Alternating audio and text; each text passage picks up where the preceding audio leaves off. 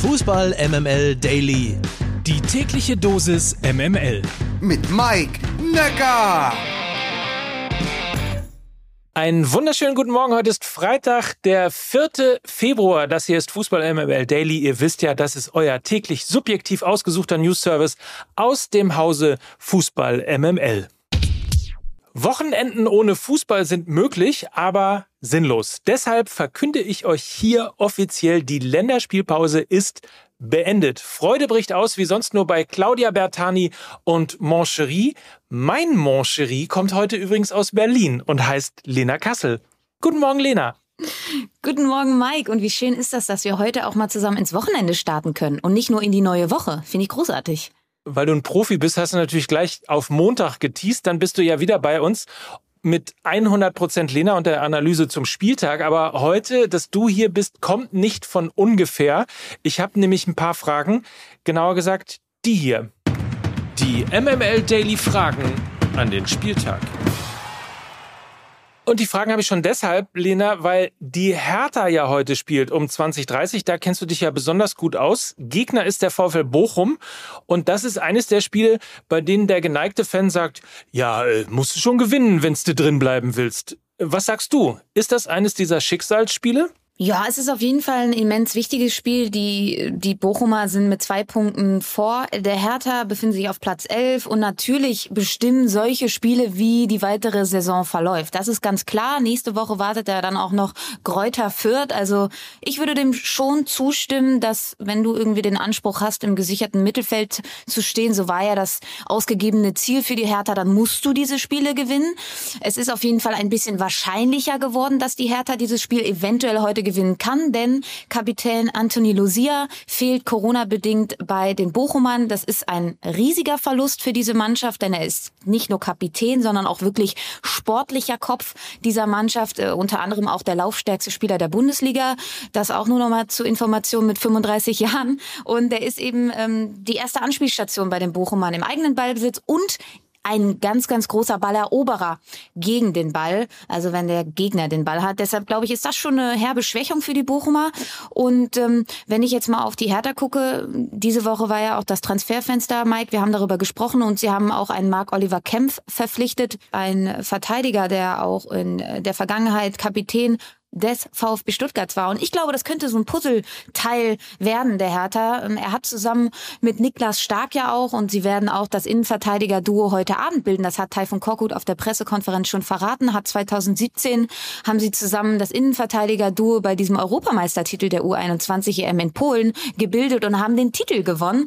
Kennen sich also, sind eingespielt. Dazu kommt, die Hertha kann wieder auf einen fitten Stevan Jovetic zurückgreifen, der eben ein absoluter Unterschied Unterschiedsspieler ist und diesen Raum, wo eigentlich Anthony Lucia spielt, nämlich dieser Sechserraum, da holt sich Stevan Jovetic gerne die Bälle ab, also sehr tief.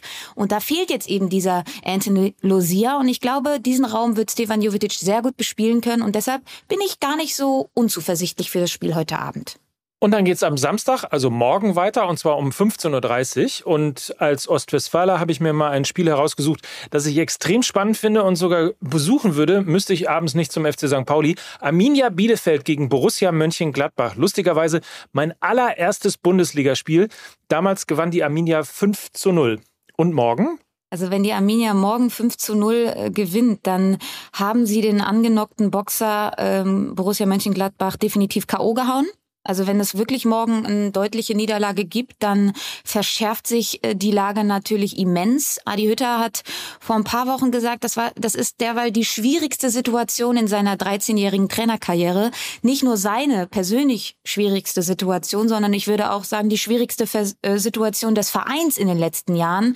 Dazu kommen halt Nackenschläge wie die 1 zu 2 Heimniederlage gegen Union, hat so mit irgendwie den Abstiegskampf so richtig eingeläutet. Dann die Pokalblamage gegen Hannover 96, der Rücktritt von Max Eberl, der Abgang von Hütters Schlüsselspieler Dennis Zakaria, den, den Hütter unfassbar schätzt und dann eben auch noch die Verletzung von Lars Stindl. Also sehr, sehr viele Nackenschläge.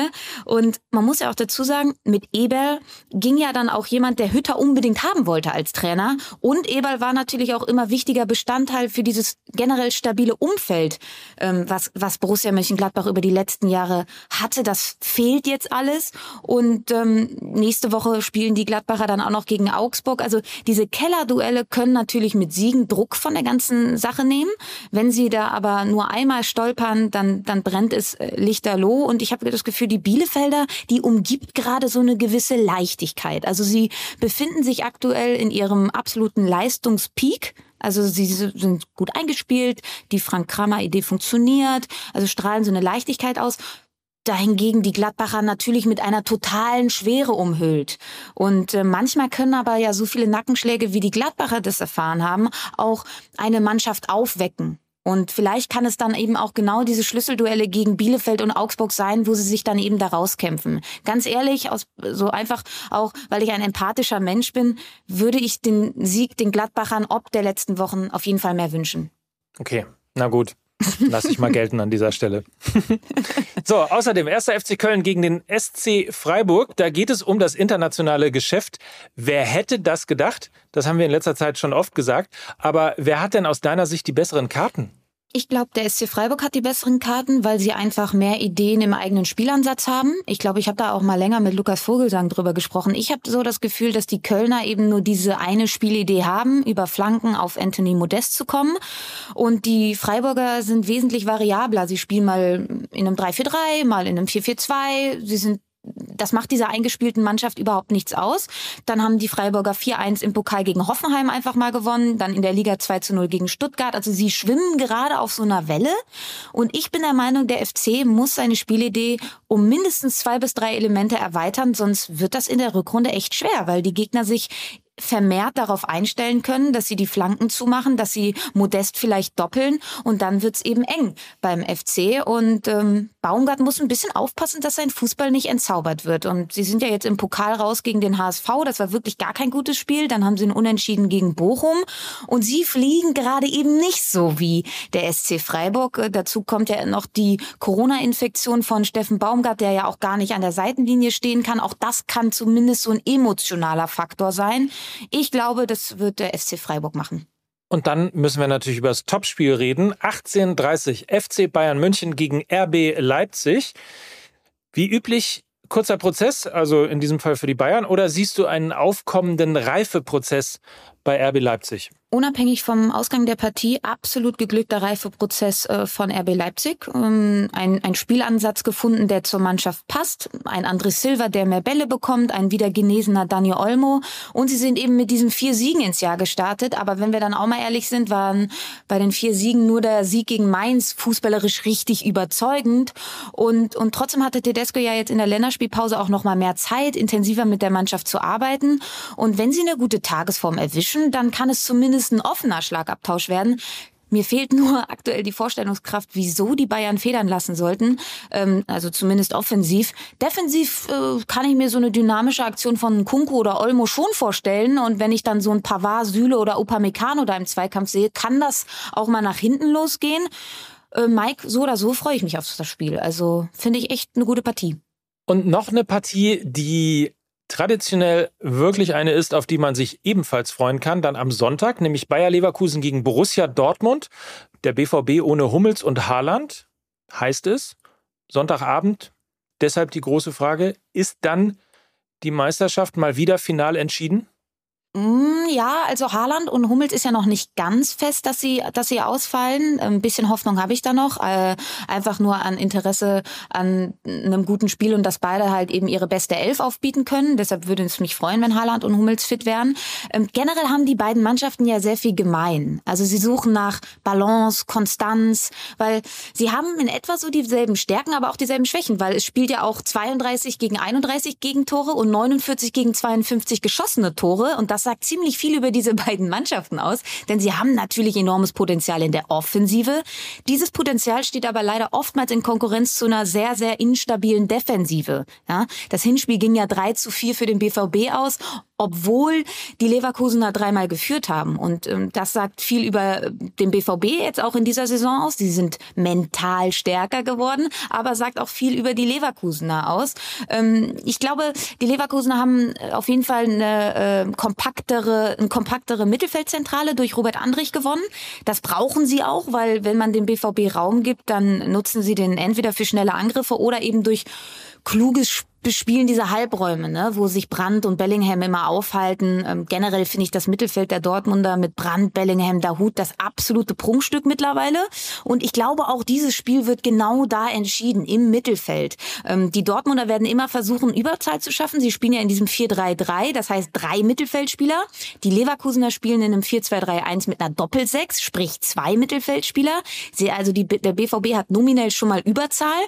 Und ähm, ich glaube, wenn die Leverkusener es aber so gestalten, dass sie diese Doppel-6 eher kämpferisch auslegen, also mit einem Andrich und mit einem Arangis anstatt einem Demir bei, dann kann das schon mal ein Schlüssel zu diesem Spiel sein, dass sie dieses Mittelfeld für sich erobern. Ähm, Fakt ist aber auch, wenn wirklich Haaland fehlt, dann ist Patrick Schick natürlich der Trumpf der Leverkusener. Ein unfassbar kompletter Spieler. Und ich hoffe einfach, dass Haaland und Patrick Schick fit sind, denn dann wird's ein Offensivspektakel und ich würde mich über ein 4-4 nicht beklagen, sage ich auch ganz ehrlich. So, und ich sage auch ganz ehrlich, äh, wer dafür ist, dass Lena Kassel zufällig äh, demnächst hier öfter erscheint, der hebe jetzt bitte die Hand. Ich danke dir herzlich. Das waren sie, die, die MML Daily Fragen an den Spieltag. Und Lena, wir sind am Montag schon wieder zusammen und äh, analysieren das. Und äh, ich frage natürlich ab und gucken, ob das alles, was du so vorausgesagt und gesehen hast, dann auch wirklich am Wochenende eintritt. Ja, Pressure is on, aber ich freue mich drauf, Mike. Sehr gut. Ich freue mich auch drauf. Und jetzt können wir äh, die Hörerinnen und Hörer eigentlich nur noch entlassen. Den Rest, also gucken müssen sie schon selber, ne? Ja, genau. Also das sollten Sie hinbekommen. Lohnt sich auf jeden Fall an dem Wochenende. ja, auf jeden Fall. So, also schönes Wochenende, schöne Spiele. Wir hören uns Montag wieder. Danke, Lena. Ja, gerne. Wie immer wünschen wir jetzt einen feinen Tag zusammen. Mike Nöcker und Lena Kassel für Fußball MML. Tschüss. Ciao, ciao. Dieser Podcast wird produziert von Podstars bei OMR.